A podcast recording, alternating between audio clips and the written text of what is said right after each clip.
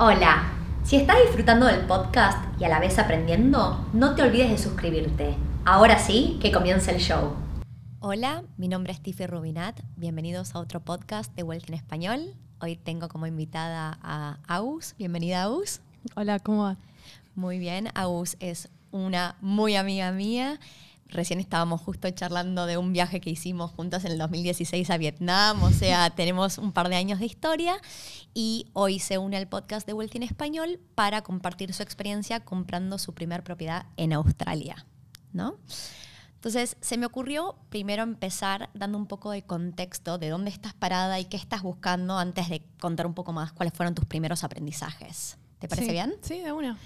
Bueno, em, te cuento un poco. Dale. Yo estoy en Australia hace seis años, em, trabajando full time y la verdad ahorrando bastante porque estábamos con mi novio en una casa compartida y no teníamos demasiado gasto. Y em, la realidad es que estaba buscando invertir esa plata, no, no necesariamente comprar algo para, para nosotros, más, más sino tal vez eh, intentando apuntar esa libertad financiera Em, de, conseguir invertir y reinvertir el dinero. Perfecto. O sea, esta sería la primer propiedad en Australia. Definimos que no, vos no querías que fuera una, un lugar como tu hogar para vivir, sino que estabas buscando, ok, quiero empezar a generar ingresos que en algún futuro cubran mi costo de vida, Sí. Aus y yo compartimos una filosofía de vida donde nuestros costos de vida son relativamente bajos para el estándar australiano.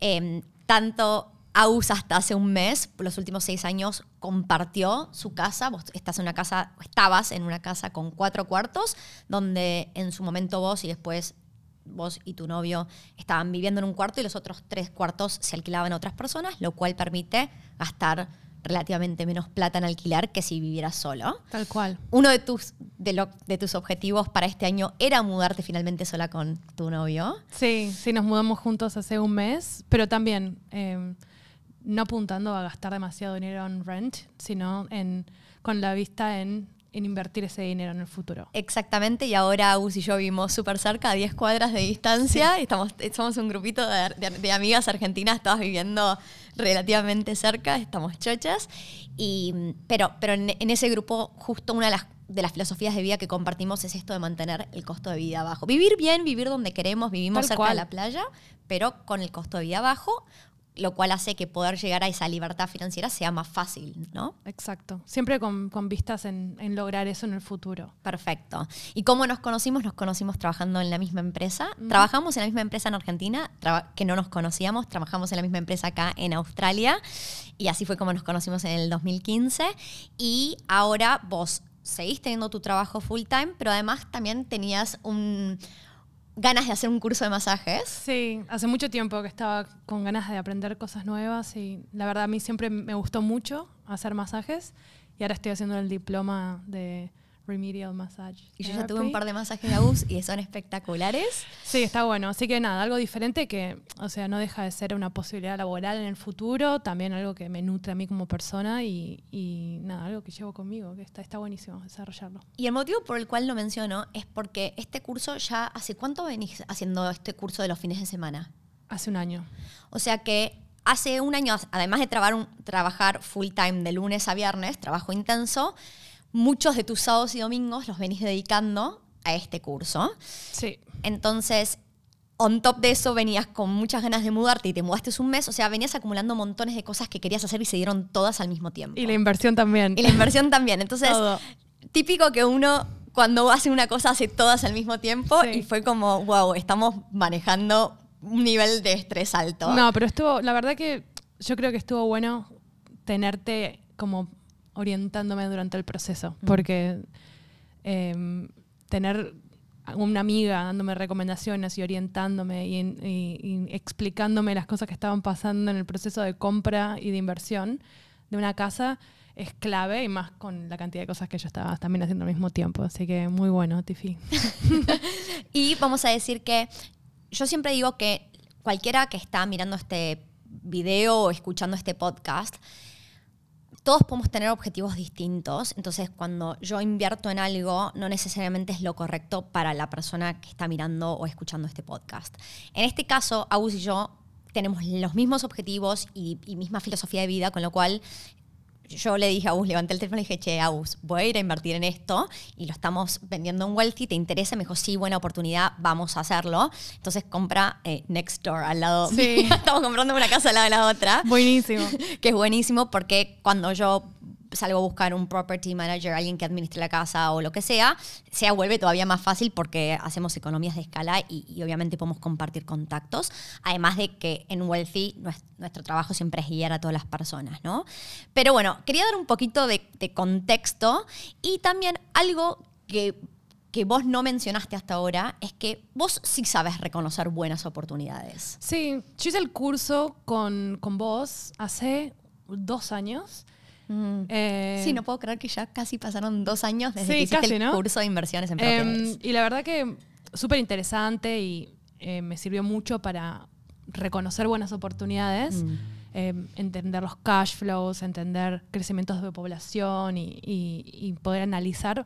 Pasa que con todo lo que yo estaba haciendo, la verdad es que no tenía tiempo mm. para yo sentarme y, y, de verdad dedicarle el tiempo de buscar una buena oportunidad. Entonces, en ese sentido, estuvo buenísimo que me levantaste el teléfono porque en cuanto nos sentamos vimos el cash flow, vimos la, oportunidad y, el brochure de, la propiedad que, estaba vendiendo, eh, me, la pude reconocer como una, una buena em, chance.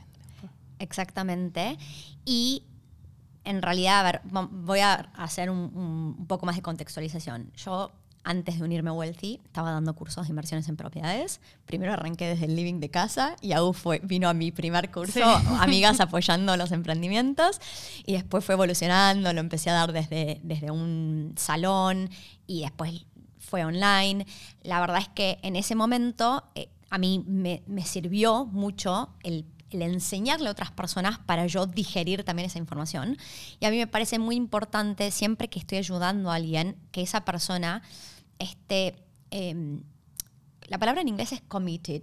¿Cómo se mm. dice en castellano? Comprometida. Comprometida con, con, el proceso. Entonces, hay gente que le puede dedicar más o menos tiempo, pero más allá de lo que yo te pueda decir a vos, me gusta que vos desde tu lado puedas entender lo que estamos hablando. No, súper importante, porque vos tenés que saber qué es lo que estás comprando, eh, porque definitivamente es, es tu dinero, pero el guidance que vos me diste en el proceso, la verdad que, o sea, impagable porque solo es, es muy difícil. O sea, tenés que dedicarle mucho tiempo, tenés que entender qué estás haciendo mm. y, yo creo que, yo no estaba con, con, esa energía ni con ese tiempo. Entonces, la verdad que me vino súper bien. Perfecto. Y para todos los que quieren saber qué es lo que estamos comprando, hice ya un podcast hace unos varios podcasts contando qué era lo que estaba comprando en Melbourne y de lo que estamos hablando es esta oportunidad en Melbourne que nos pareció buena. Ahora, también, ¿qué pasó al principio? Y ahora vamos a ir a la parte de aprendizajes que tuviste.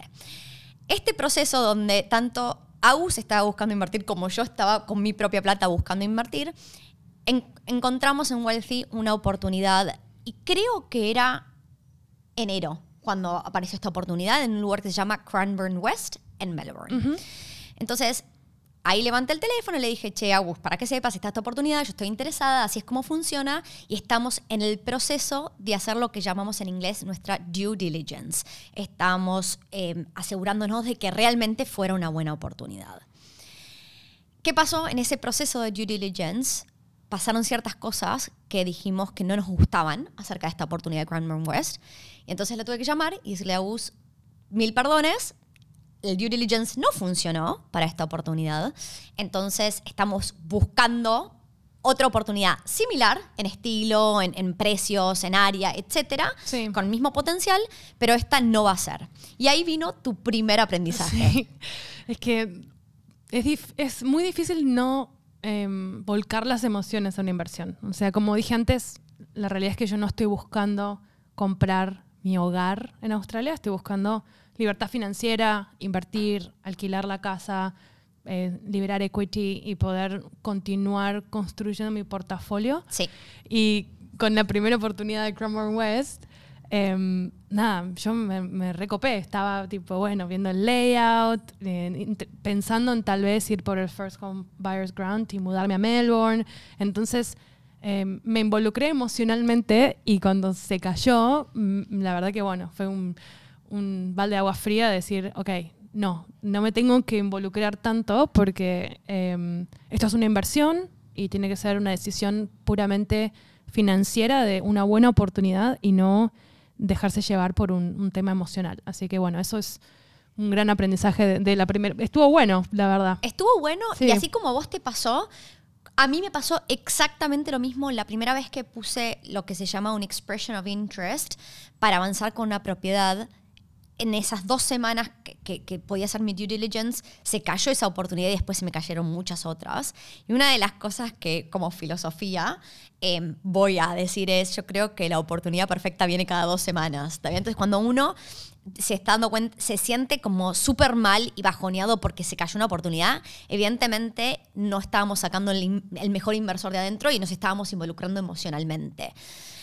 Y bueno, fue un gran aprendizaje. Sí, sí, estuvo bueno. Está bueno que te pase porque, bueno, te va a pasar y. Exacto. Y es parte del aprendizaje de empezar a invertir, ¿no? Totalmente. Y al, final, dos semanas después, apareció esta otra oportunidad donde las dos terminamos comprando y bueno, es lo que es y, y, siempre pasa algo para que venga algo mejor. Total. Así que buenísimo, listo, apareció la nueva oportunidad, vamos por la nueva oportunidad. Aprendizaje número uno, dejar las emociones de lado.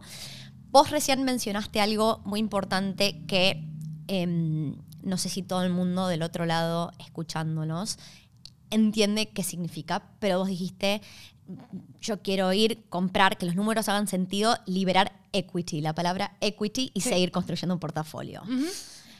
Ese fue un... Vos cuando empezaste no entendías muy bien cómo no, funcionaba. Eso lo aprendí en el curso. Exactamente.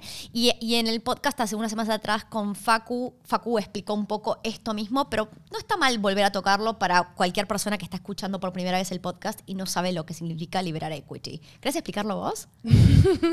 ¿Qué situación? Vos empezás y, y cualquier cosa yo ayudo. Dale. Em, bueno, liberar equity es cuando vos ya tenés una propiedad, em, usar esa propiedad para que el banco te preste más plata y ese dinero reinvertirlo en otra propiedad. ¿Algo así?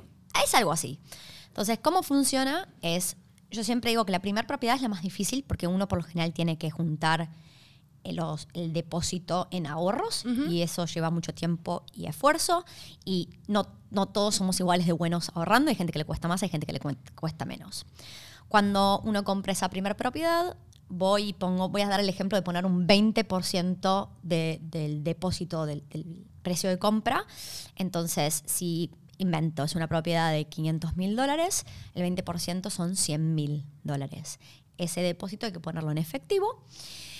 Y no importa cuánto tiempo pase, no quiero inventar un tiempo, pero imaginemos que ahora pasaron 5 o 10 años y esa propiedad ahora vale un millón de dólares el banco me puede prestar el 80% de ese nuevo valor. O sea, mandamos a el banco va a, mandar a un valuador, no lo elegimos nosotros, el valuador dice, sí, esta propiedad, el valor de mercado, si se vendiera, cuesta un millón de dólares, entonces te podemos prestar el 80%, que son 800 mil dólares. La única condición que te damos para prestarte este monto es que pagues tu viejo préstamo. Entonces, si en el viejo, en el primer préstamo que habíamos sacado, la propiedad valía 500 mil, el depósito eran de 100 mil, nos prestaban 400 mil dólares. Entonces, ahora me prestan 800 mil, tengo que pagar 400 mil básicamente esa diferencia de 400 mil dólares es lo que yo puedo usar como mi siguiente depósito. Entonces, puedo usarlo para comprar dos propiedades de 500 mil dólares, o por ahí ya las propiedades subieron en valor y ya no encuentro más propiedades de 500 mil dólares, compro una un poco más cara. Cada uno va a tener su estrategia, pero lo que voy es que ya no necesariamente necesito tener ahorros para poder ir a comprar la siguiente propiedad.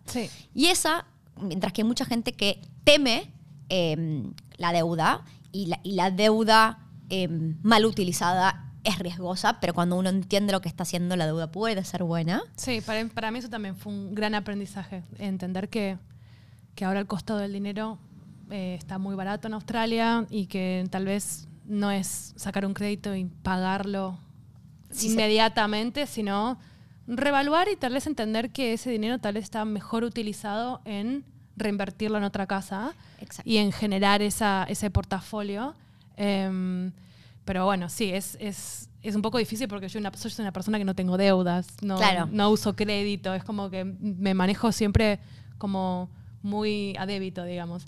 Y, en ese sentido es, es, un, cambio de mentalidad, pero súper interesante. Y estar experimentándolo y viviéndolo también te ayuda a sentirte un poco más confiada en, eso. Exactamente.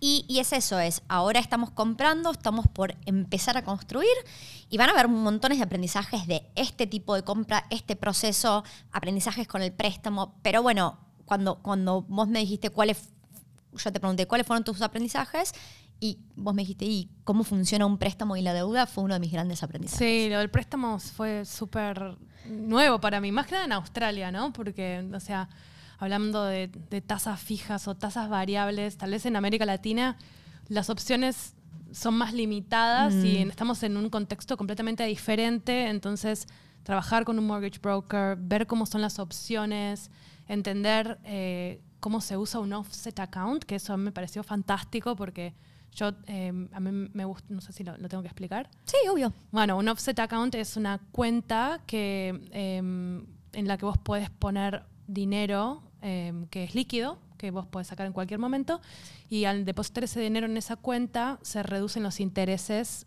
de tu préstamo. Entonces, funciona de alguna forma para reducir el interés mientras vos tengas ese dinero líquido Ahí. y no lo tengas que invertir, lo usas para eso. Entonces, eso también súper interesante porque tal vez yo tenía un poquito extra de cash que quería em, invertir, pero todavía no, hasta no tener los aprendizajes de la primera. Entonces, eso también súper bueno, lo del préstamo. Em, Y eso es un, un punto re importante. Cuando eh, yo siempre digo, la inversión perfecta no existe, el préstamo perfecto no existe y cada uno tiene prioridades distintas.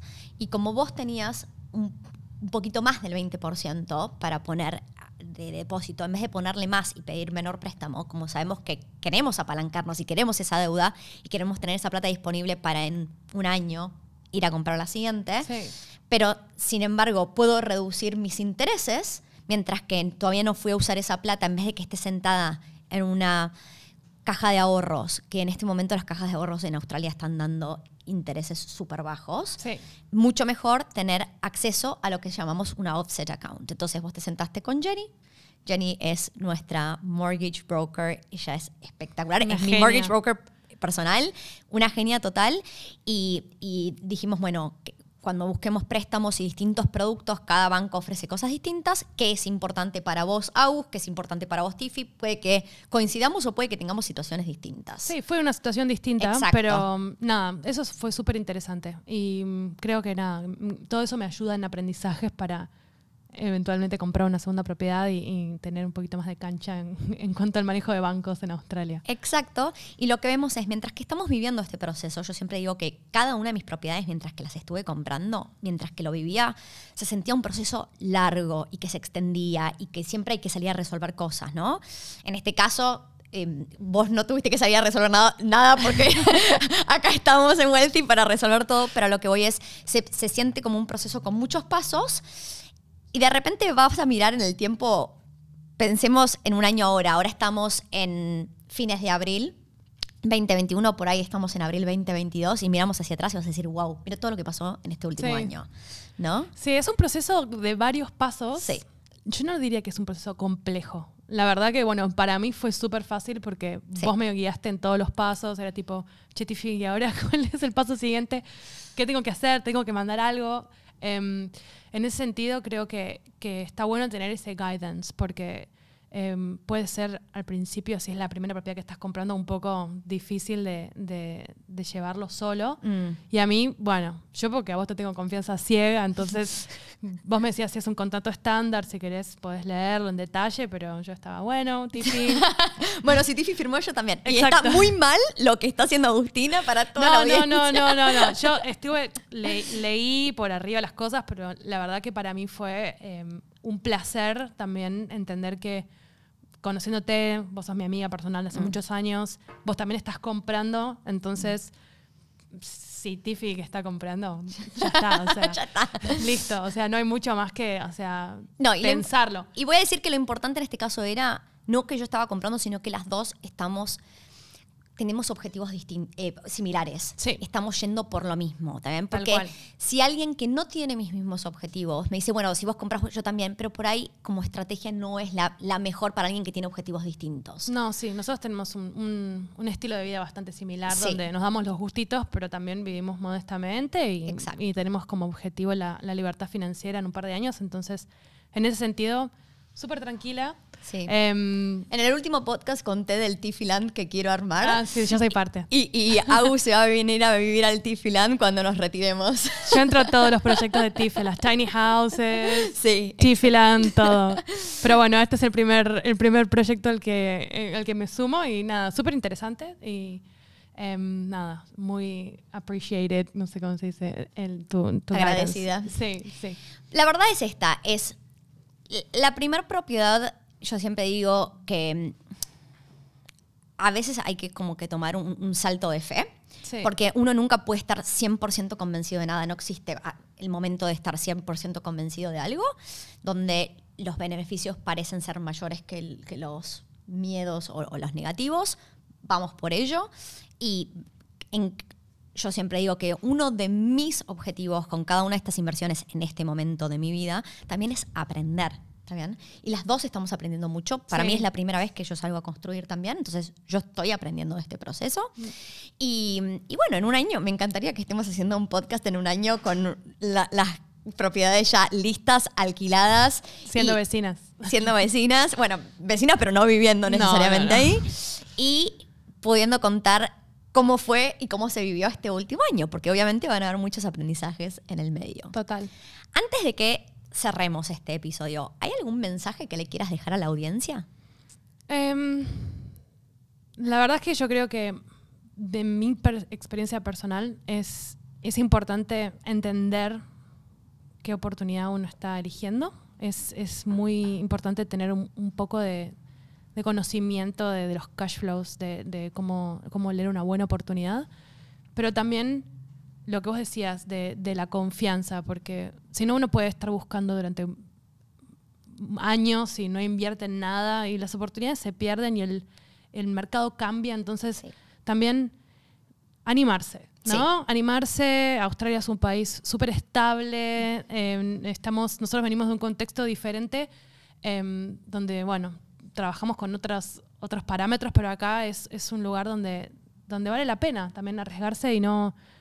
La pérdida puede llegar a ser mu- mu- mucho eh, pequeña si, si, si no es una buena inversión. Así que, Mm. bien. Es eso, es cuando vos decías venimos de, un- de parámetros distintos, que supongo que te referís a que venimos de Argentina, ¿no? Sí, Entonces, una de las, de las primeras transiciones que ambas tuvimos que hacer en cuanto a mentalidad es Australia no se comporta nada como Argentina. No. Entonces, toda la experiencia y, y aprendizajes que pudiéramos tener o recomendaciones de gente que está en Argentina no necesariamente aplican a este mercado, contexto inmobiliario, etcétera. tal cual. Entonces, también Es dejar ese mindset atrás Mm. y, y de verdad entender que, bueno, que, Sí. que es una buena, es, es un- una, una buena cosa animarse, entendiendo y siempre con el guidance de un profesional. Eh, Exactamente, gracias a Que, que, nada, que te pueda orientar durante el proceso. Pero sí, Exactamente. go for it. Muy bien, me gusta el mensaje porque el animarse e ir la primera siempre digo que es la más difícil y mi mensaje número uno a cualquier persona es, en algún momento tenés que ir por, por ello, vas a aprender, no va a ser ni la primera ni la última propiedad y, y la verdad es que si uno nunca arranca, ya perdió por nunca arrancar. Sí, tal cual. Mm. Por tener la plata bajo el colchón. O sea, Exactamente, eso es muy, muy argentino, ¿no? sí, sí, sí. Bueno, te agradezco mucho por haberte sumado a este episodio. Gracias por Placer. compartir tu experiencia, tus aprendizajes. Y para todos aquellos que estén mirando o escuchando este podcast, si no se suscribieron, por favor suscríbanse. Hasta la próxima. Chao.